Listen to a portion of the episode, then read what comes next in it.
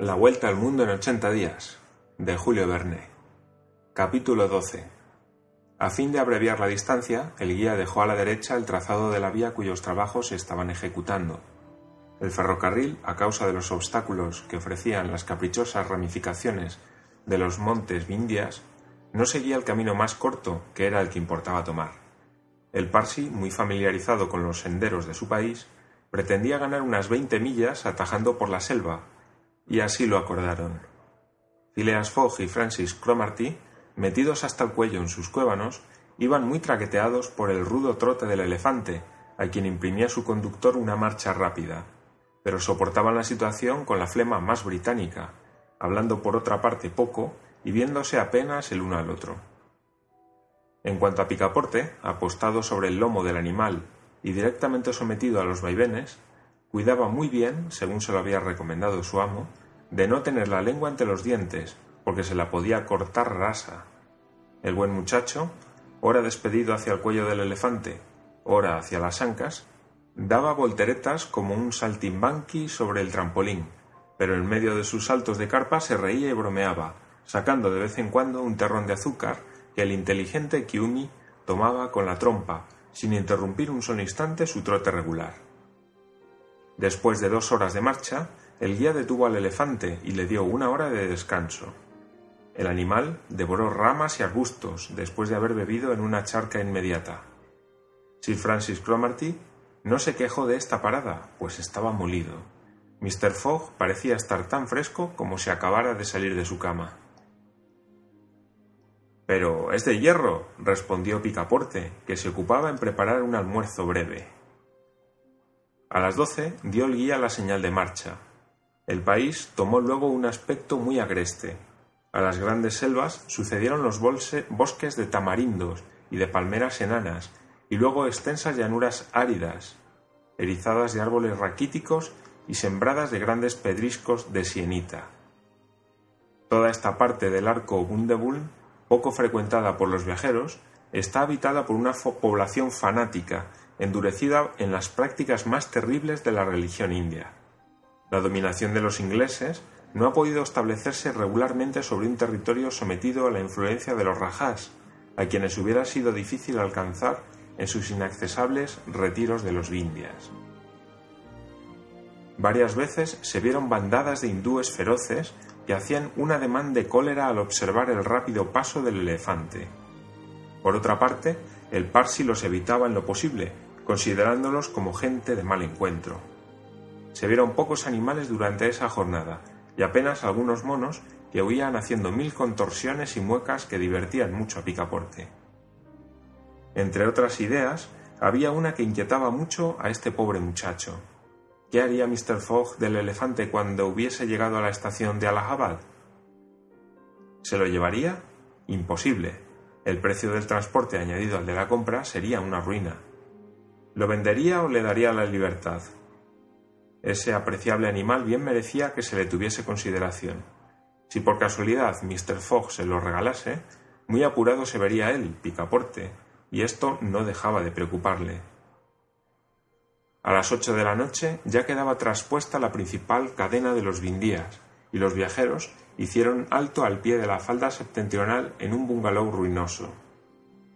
La distancia recorrida durante la jornada era de veinticinco millas y restaba otro tanto para llegar a la estación de Jalajabad.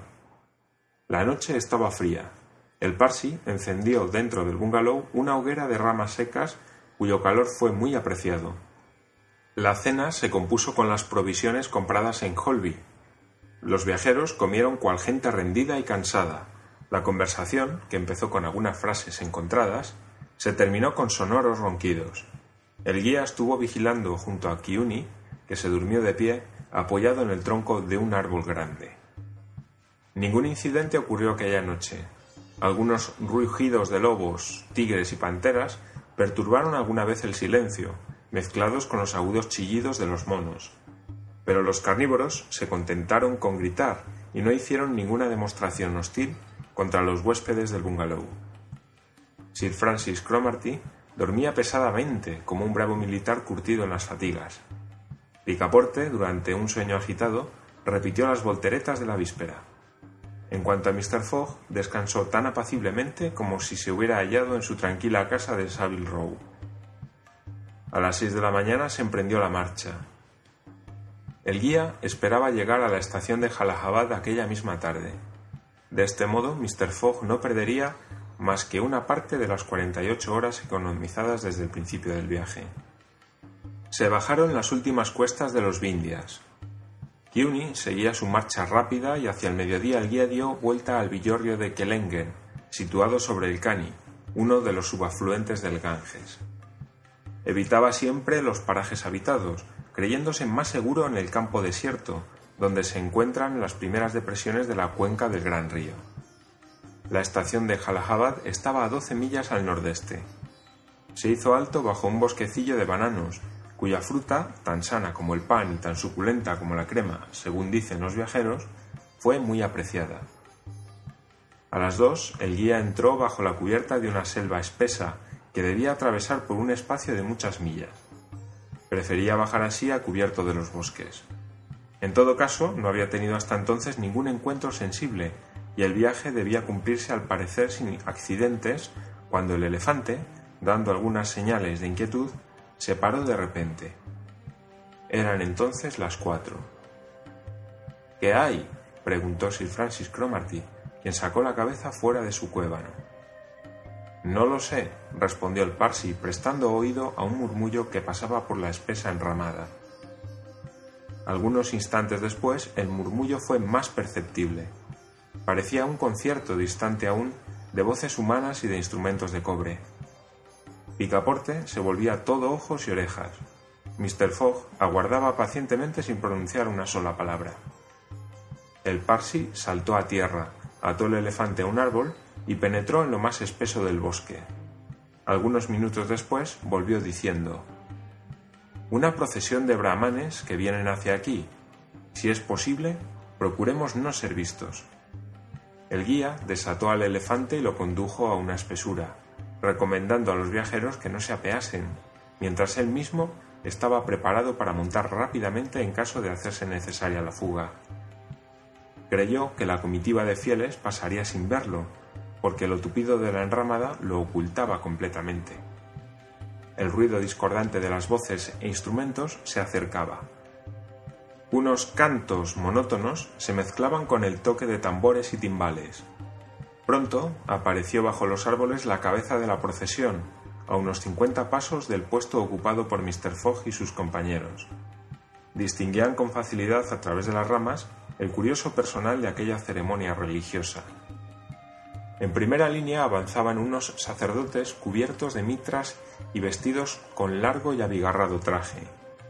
Estaban rodeados de hombres, mujeres y niños, que cantaban una especie de salmodia fúnebre interrumpida a intervalos iguales por golpes de tam-tam y de timbales. Detrás de ellos, sobre un carro de ruedas anchas, cuyos radios figuraban con las llantas de un ensortijamiento de serpientes, apareció una estatua horrorosa tirada por dos pares de cebús ricamente enjaezados. Esta estatua tenía cuatro brazos, el cuerpo teñido de rojo sombrío, los ojos extraviados, el pelo enredado, la lengua colgante y los labios teñidos. En su cuello se arrollaba un collar de cabezas de muerto y sobre su cadera había una cintura de manos cortadas. Estaba de pie sobre un gigante derribado que carecía de cabeza. Sir Francis Cromarty reconoció aquella estatua.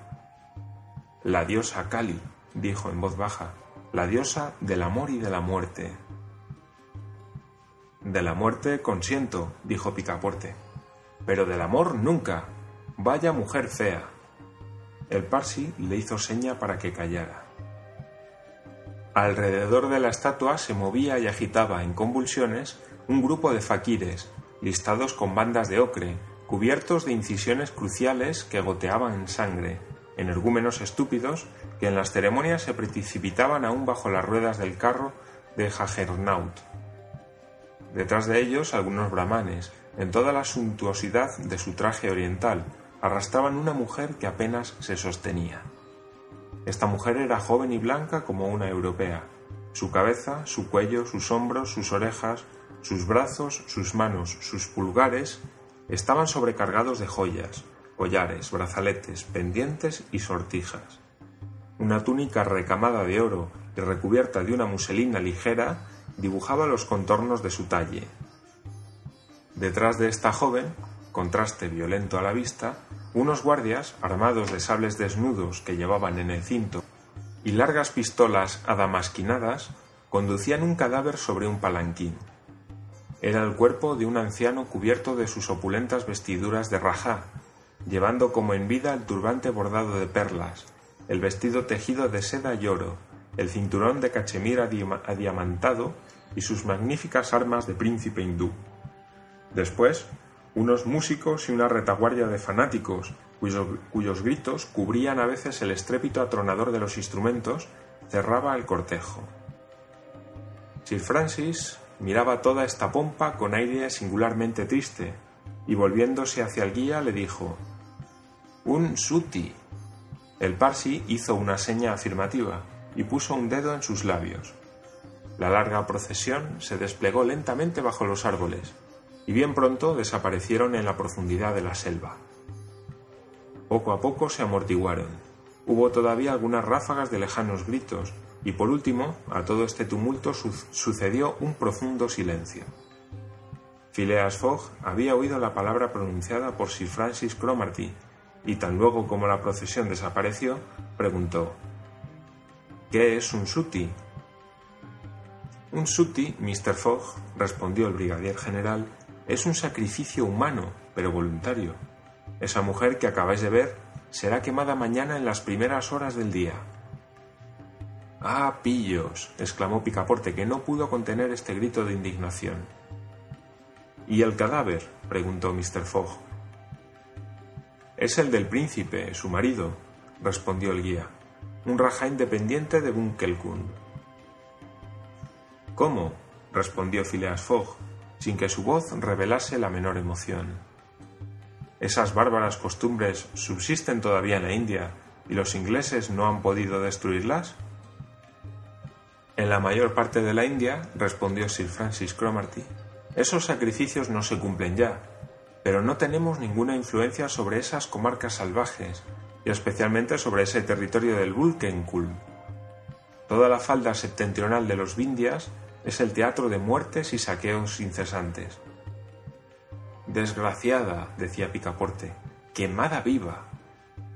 Sí, repuso el brigadier general, quemada. Y si no lo fuera, no podéis figuraros a qué miserable condición se, vería reducida por sus mismos deudos.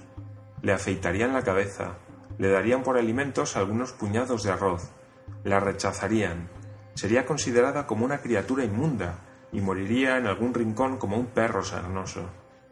Por eso la perspectiva de esta horrible existencia impele con frecuencia a esas desgraciadas al suplicio mucho más que el amor o el fanatismo religioso.